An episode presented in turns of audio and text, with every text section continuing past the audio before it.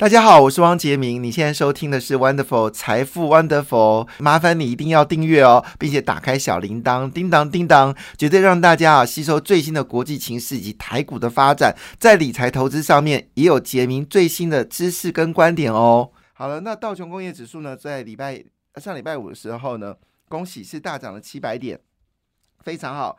那么指数呢是上涨了二点一三个百分点，一举让美国股市在二零二三年的第一周呢是由黑翻红。我们知道其实蛮紧张的，在开盘在一月份一开盘的时候，其实欧洲美国股市都是跌多涨少，那欧洲股市表现的是呃是上上涨多跌少。但是呢，终于哦，在最后一盘哦，就是礼拜五的时候，美国股市呢表现的非常强劲。其中最漂亮就是特斯拉，特斯拉因为在礼拜四公布，好，在中国的所有汽车呢降价两万美金，两万人民币到四点八万人民币。好，那最高是降了二十几万新台币哦。那这个事情呢，其实大带来了一些负面的讯息，所以礼拜五的时候，特斯拉股票在盘中一路大跌超过七个百分点，它盘前就跌了七个百分点。那盘中呢是跌到七个百分点，但尾盘呢逆转胜哦，不但把这七个百分点神奇的光复哦，还大涨了二点二个百分点，上下差了九个百分点。同时，苹果在礼拜五的时候表现的也非常好，苹果呢又上涨了，涨幅将近三个百分点以上，三点二个百分点，使市值呢又重返了二点二兆这个美金哦。所以市场虽然表面上对于中国好是有点担心的经济，可是中国这次在一月八号的开放。其实是一个大力多，好，就是让让大家觉得中国已经开始可以快速的不用再被疫情给绑架。所以现在在中国最苦的行业是什么呢？没错，就是快呃，就是 PCR，就核酸检测业，这是中国现在最惨的行业。现在全面大规模的裁员哦，那很多人这个其实我们知道，过去这两年哦，这些呃核酸业是赚到一个吐。可是呢，他们收尾收的不好，很多人就是裁员，没有给足够的这个资遣费，就是赚是老板在赚啊，员工呢很抱歉，sayonara goodbye 啊，所以呢，现在最惨的行业就是快筛业，好，就是 PCR 业，所以对台湾也是哦，所以呃，制药股不要再买了，嘿，好，制药股应该要赶快出脱了，好，这是应该是。没有搞头了哈，就是这个杨过跟杨富回来速度太快了。虽然目前为止呢，可能殡葬业，中国殡葬业还是非常辛苦的一个行业哦，就是天天要，就是还是很多的呃，就是人过世了哈。但是呢，话说回来，这次的这个中国是有用呃，差不多是半个月的时间去走过。过去人家三年经过的事情，当然代价是非常的凄惨哦。基本上现在中国，嗯，应该没有人不被感染哈。那台湾现在被感染人数是九百万人哈，台湾两千三百万人口是九百万人被感染，可是人家说中国呢是十四亿人口，保守估计六亿人口已经感染了。那有人说，其实这个数字不止。有人说，九亿人口已经被感染了。但不论怎么样，中国三分之二人口被感染也是件正常的事情，因为它是用半年的时间去，呃，半个月的时间去做人家三年的事情哦。中国什么都赶快。所以，呃，这个消息其实蛮正面的。同时间呢，就是马云呢已经确定他再也不是阿跟阿里巴巴就没有关系了。那会被蚂蚁金服会上市呢？中国的态度非常改变了哦。那么中国的这个监理单位呢，已经确实说明一件事：中国的平台经济呢已经监理完毕了，要让他们回到山林当中哦。所以香港股市最近表现呢是蛮不错的。虽然礼拜五香港股市是微幅跌掉零点二九个百分点，但看出来阿里巴巴跟腾讯的股票呢已经快速的大幅上涨了。所以中国是不是要开启另外新的纪元呢？同时间当然最关心的一件事情是中国已经决定哦，原本呃就是要执行所谓一兆人民币的半导体的呃这个大计划。那在礼拜四的时候也传出来，上礼拜四传出来。很可能这个计划会胎死腹中。那么，因为中国面临到所谓的解封之后，那么真的是所有事情都要复兴了。现在中国经济基本上是一个一滩死水，所以这滩死水里面你要把它活跃起来，除了要仙女棒之外，可能要很多的钱。仙女棒是假的，需要比较多钱是真的。所以对于中国来说，你的钱就这么少，你就这么几兆人民币的一个预算。那你当然军事一兆人民币的军事预算是不能少的，那一兆人民币的维稳的钱是不能少的，所以这就两兆去了。那回来一件事，那你剩下的钱也不多了，那你真的要执行所谓的半导体的计划吗？这件事情恐怕让习近平伤脑筋了，因为过去已经砸了数以千亿人民币，甚至有人说是数以百亿美金，好都没有办法让中国的半导体有机会前进。那你觉得再砸一兆人民币可以吗？那你要不要保交楼？你要不要稳增长？你要不要增就业？你要不要这个呃，就是增加内循环、内内需经济？太多事情了。所以呢，礼拜在礼拜四呢，就上礼拜四，中国呃讨论到就是一兆人民币要取消这件事情。虽然这件事情现在还是传言，不确定会不会是真的。但至少有这样的传言，就表示中国在思考一件事情：是中国真的需要砸更多的钱在二八纳米、在十六纳米、在十四纳米吗？那如果答案是不是的话，那这个对于联电世界先进来说，这是例外的大利多。所以我们看到礼拜五的时候呢，世界先进已经涨到九十块钱了，非常难得，而且呢涨了七点二个百分点。联电在礼拜五的台股只涨了大概只有涨了。不到三个百分点，二点三个百分点吧。好，但是呢，呃，美国人看美国专业机构看联电，跟台湾专业机构看联电，那美国的专业机构是比较乐观的。所以呢，在礼拜五的时候呢，呃，美国的联电的 ADR 是大涨了六点七个百分点，六点七个百分点，非常的凶悍，非常凶悍。非半指数也不过只上涨四点六七个百分点。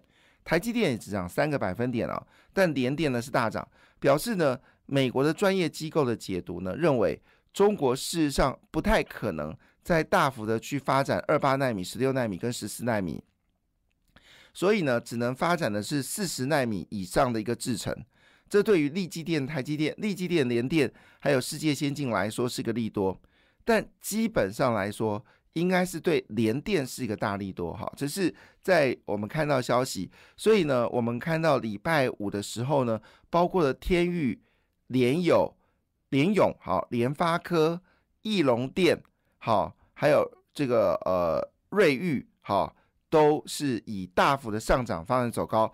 那包括了群创。还有包括了，就是我们说的全新，就是生化甲的全新，好，都在礼拜五表现非常强劲。而这些股票都是在二零二二年啊六月以后最弱势的股票。那么今天又传出一个重要消息哦，对金星科来说，可能又是一个大利多了。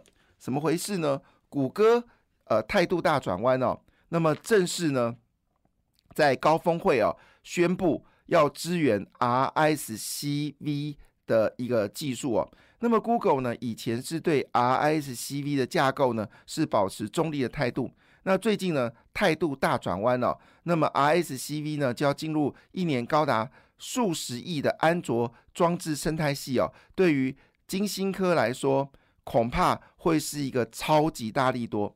有分析师认为啦，哈，金星科会是将来的股后，那股王会是谁呢？好，下次跟大家讲。好，所以呢，在这次会是一个大翻盘哦。那么 RSCV 呢，可能会是进入到另外一个全新的呃市场，而台湾唯一在 RSCV 里面呢，就是我们说的金星科，在加拿大呢叫 C Five，好，在呃在中国呢叫平头哥。但是平头哥呢，基本上你就算是用 ICV 来做设计，可是你还是要找人帮你代工。那有没有人帮你代工？这是一个很大的问题啊！所以呢，金星科成为最近啊，好了，还是跟你讲了哈。有分析师认为说，股王是利旺，好，利旺是股王。那股后呢是金星科哈，这是他们说未来在呃未来的一个趋势啊。所以到底是不是真的，我们就继续来看哦。那另外一部分呢，当然安宏基集团最近。非常开心哦，因为它又有七个子公司呢，陆续会挂牌哈。那当然包括最近最凶猛的、最凶猛涨的，就是安基资讯跟建基哦。那么建基呢是拿到了，就是呃美国的，就是大型品牌的这个电动窗的生意。那安基呢是今年预估哦，整个安控部分呢，今年还是一个大主流。所以呢，呃，最近包括了像智联服务呢，也是营收增加。那当然，随着解封之后呢，它的子公司展基国际啊，最近也表现得非常强劲。另外呢，也是跟安控资讯有关的宏基资讯，好，今年也交出了不错的业绩哦。那当然也有包括了宏基智一，还有海博特、宏基游戏哦，那么七家公司呢，都在二零二年呢交出了历史新高的业绩哦，非常了不起。好。那么，这是我们看到几个比较有趣的事情哦，跟大家来做一个报道。那当然，今天最重要消息就是谷歌态度改变了哈，还有包括了中国的一兆人民币半导体的大规模计划要取消了。还有礼拜五呢，美国公布了非常强劲的就业报告，失业率降到只有三点五个百分点，但市场反应竟然是大涨，这也意味着啊，就是市场对于美国的利率应该已经确认了。好，美国利率最高呢就是四点七。五到五个百分点，应该不会更高了。那利率呢，就是升到六月份。那么下半年不会再升息，但也不会降息。要降息要到二零二四年。所以美国整体的这个利率政策已经呃靴子已经落地了，所以也就不用再担心整个利率的变化。同时间呢，当然债券市场开始变得非常活跃，因为如果利率呃，已经不会更高哦，那么就会从呃长天期利率会从百分之五好陆续降下来。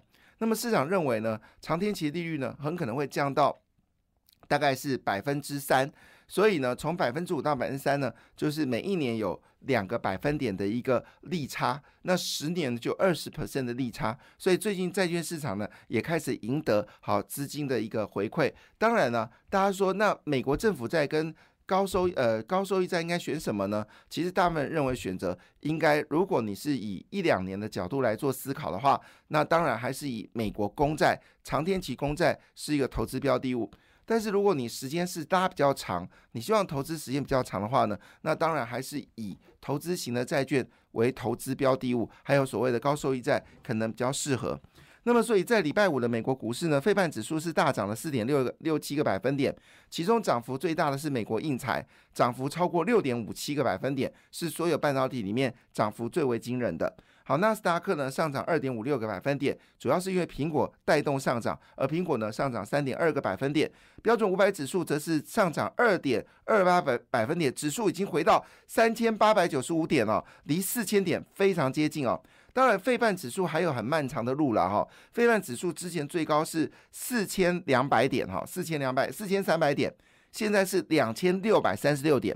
所以，如果费半指数有机会回到之前的涨幅的话呢，那是另外百分之呃一倍的涨幅哦。有没有可能？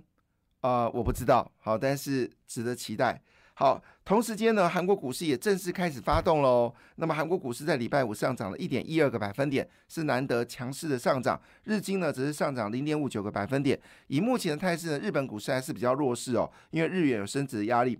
欧洲股市全面上涨哦，那么其中德国股市上涨一点二个百分点，法国股市上涨一点四七个百分点，英国股市则上涨零点八七个百分点。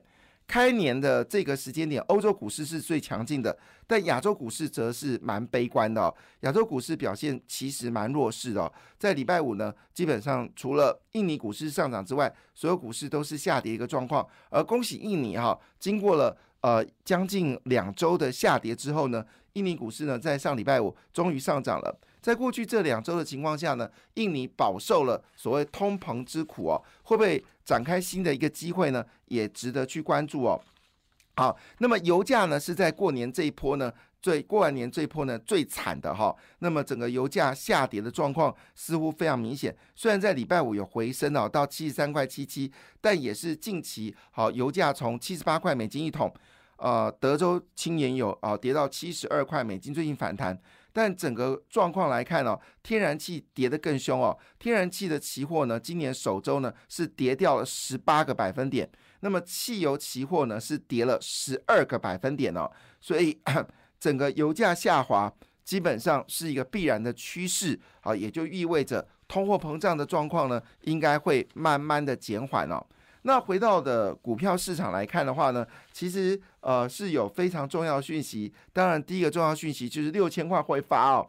那么这六千块会发的情况之下呢，可能对于餐饮业来说的话，我们称之为年终概念股哦。那么市场的点名呢，就是金融跟食品哦，金融跟食品呢会是年终的概念股哦。那么大家可以考虑呃重新买进兆丰金哦。那么兆丰金的股价从之前最高的四十多块钱呢，跌到现在三十块钱。那么殖利率呢应该有四趴多。哦那过往平均来说，兆丰金每年的殖利率大概都有四到五个百分点，所以呢，这个有人说现在是重新买进金融股。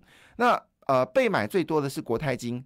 好，那玉山金也有买进哦。可是呢，如果就息率跟稳定性来看的话呢，其实国银行库呢，其实兆丰金是不错。那第一金也很好，可是第一金股的 空间有限。好，那么利率也差不多，因为本益比已经到十七倍了，算是偏高了。现在金融业平均本益比是十五倍，要不然第一金也是值得。